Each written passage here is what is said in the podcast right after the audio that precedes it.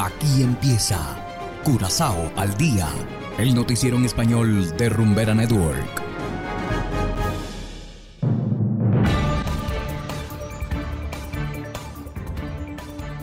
Muy buenas tardes a todos los oyentes de Rumbera Network 107.9 FM.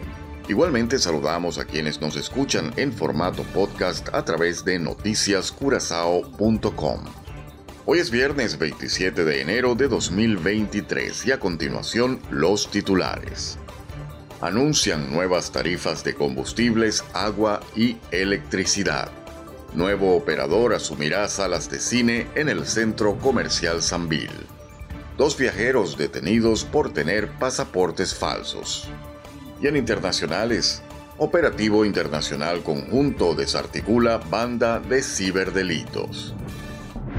Esto es Curazao al día con Ángel Van Delden.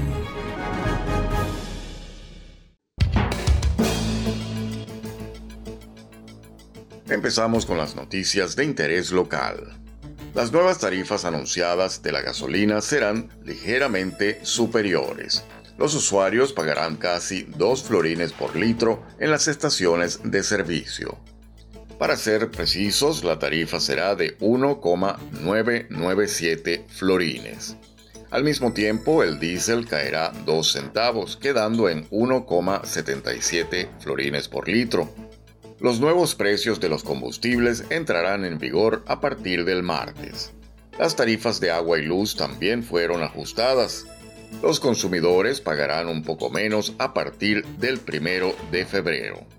Los hogares pagarán 69 centavos por kilovatio hora siempre y cuando el consumo se mantenga por debajo de 250 kilovatios hora.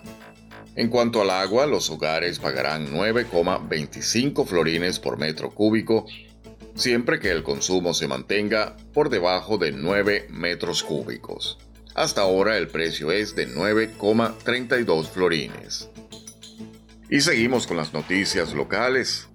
El centro comercial Sanville ya encontró un reemplazo para Cinemark.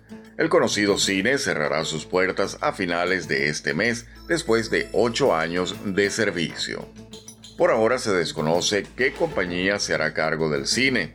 El centro comercial pronto proporcionará más información. En todo caso, los entusiastas del cine podrán ver cualquier película en Cinemark hasta el próximo martes.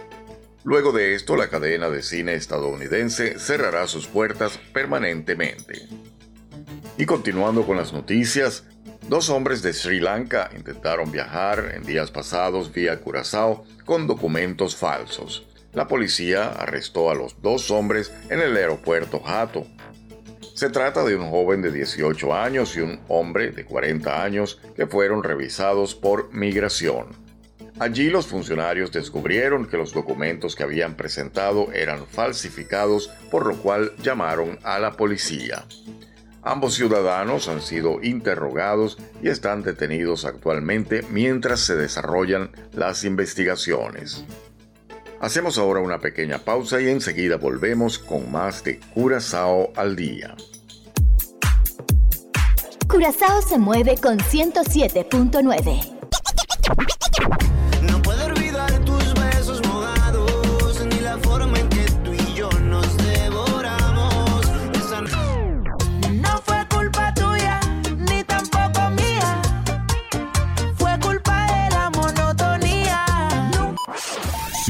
escuchas aquí, no existe. No existe. Rumbera Curazao, la número uno del Caribe.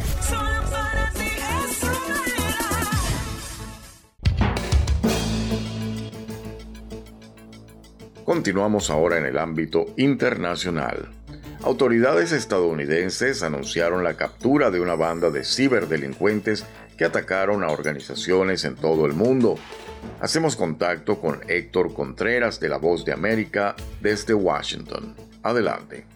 El Departamento de Justicia junto al FBI y autoridades europeas lograron desarticular las operaciones de una banda internacional especializada en ciberataques, un grupo delincuencial conocido como Hive extorsionó a cientos de organizaciones a nivel global y según estiman las autoridades, sus ataques podrían superar los 100 millones de dólares que obtuvieron como rescate por los datos robados. En conferencia de prensa, el fiscal general de los Estados Unidos, Merrick Garland, advirtió sobre este operativo conjunto.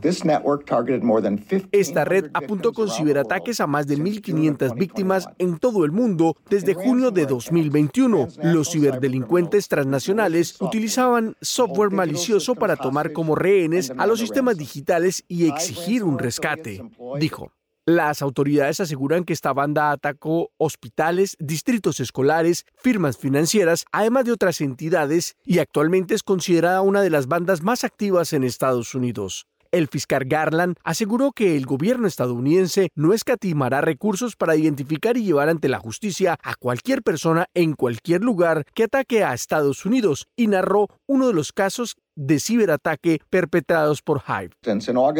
En un caso en agosto de 2021, Hive Affiliates implementó virus maléfico en varias computadoras de un hospital en Ohio, en un momento en el que el COVID-19 estaba surgiendo en comunidades en todo el mundo. El ciberataque impidió que el hospital aceptara nuevos pacientes, dijo. A pesar de que no se ha realizado ningún arresto hasta el momento, las autoridades aseguran que la investigación continúa, mientras que el director del FBI, Christopher Wright, catalogó la operación contra los ciberdelincuentes como una gran victoria y destacó el gran esfuerzo realizado por el gobierno de los Estados Unidos para combatir este tipo de delitos y además agradeció la colaboración de las autoridades en Alemania, Holanda y a Europol por este trabajo que tomó siete meses.